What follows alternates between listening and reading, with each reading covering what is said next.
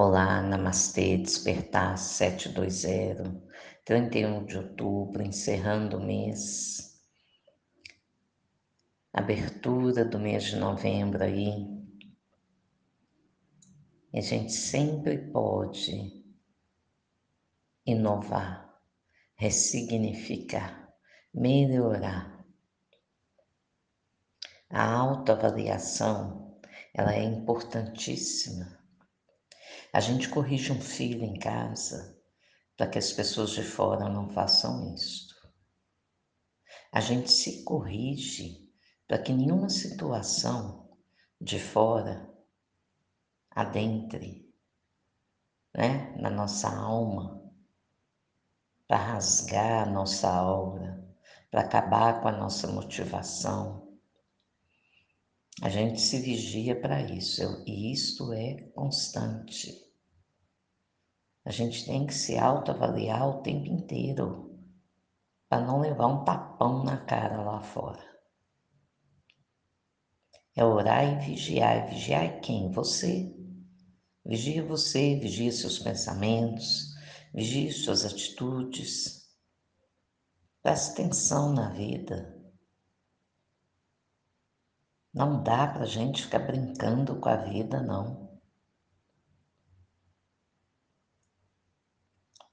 Nós temos várias áreas da nossa vida. A área espiritual é a mais importante delas, porque reflete na nossa saúde, reflete em todas as outras áreas. E é uma área que a gente não tem que brincar com ela.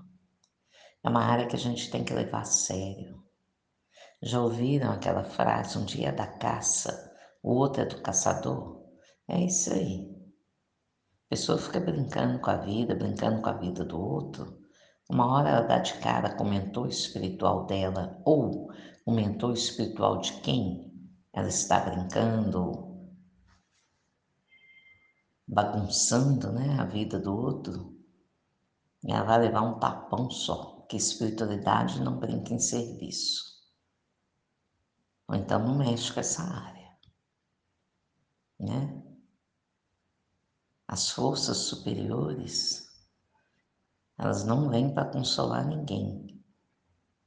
Elas estão aí para ajudar as pessoas a cumprir com seus karmas, com as suas obrigações. Pior ainda, pior ainda, quando estamos lidando com a vida dos outros. A responsabilidade que temos com o outro uma atitude impensada pode destruir 100 anos de trabalho. Já disseram isso aí. Não sei se foi Emmanuel, se foi Chico Xavier, não sei.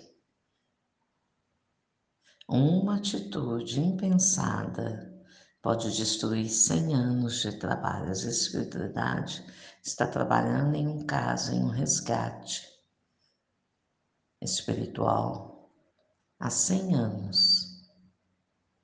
E aí um médium mal preparado vai lá e com uma atitude joga aquele trabalho por terra.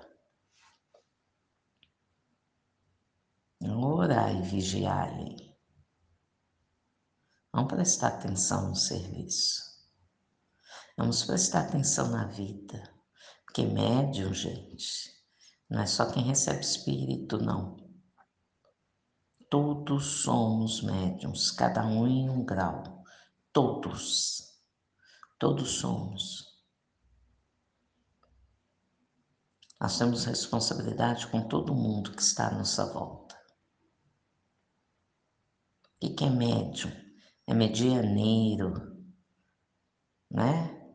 Que está ali, ó, fazendo a comunicação das forças superiores com ele, com a vida, com as outras pessoas. É um medianeiro, está intermediando. Todos somos. Temos que entender esse nosso papel. e fazer diferente. Quando se trata de um grupo, aí o cuidado tem que ser redobrado.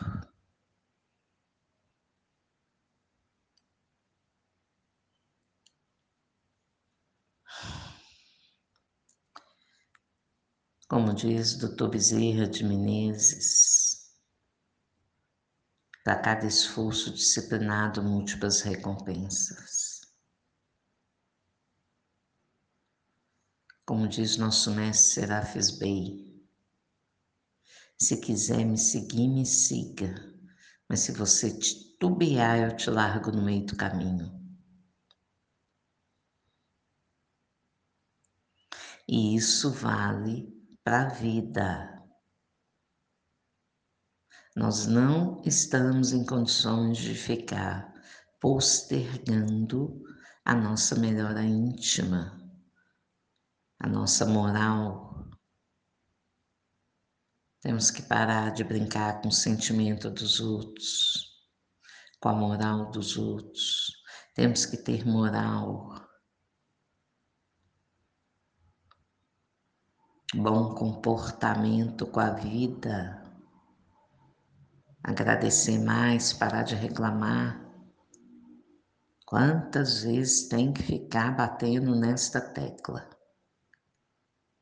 Tem que parar de reclamar, tem que parar de culpar o outro, tem que se melhorar, tem que ser mais disciplinado com as suas práticas que vão te ajudar a dar um passo adiante, a melhorar a obter resultados melhores. Preste atenção. Quando você estiver muito desatento, porque cada um de nós sente e sabe que está indo por um caminho que não vai ser bom. Então, o que, que você faz? Você puxa sua orelha lá de cima até embaixo, no lóbulo, e puxa ela para baixo. Você mesmo puxa a sua orelha e diga: atenção, presta atenção. Você mesmo te põe no prumo. Presta atenção. Namastê.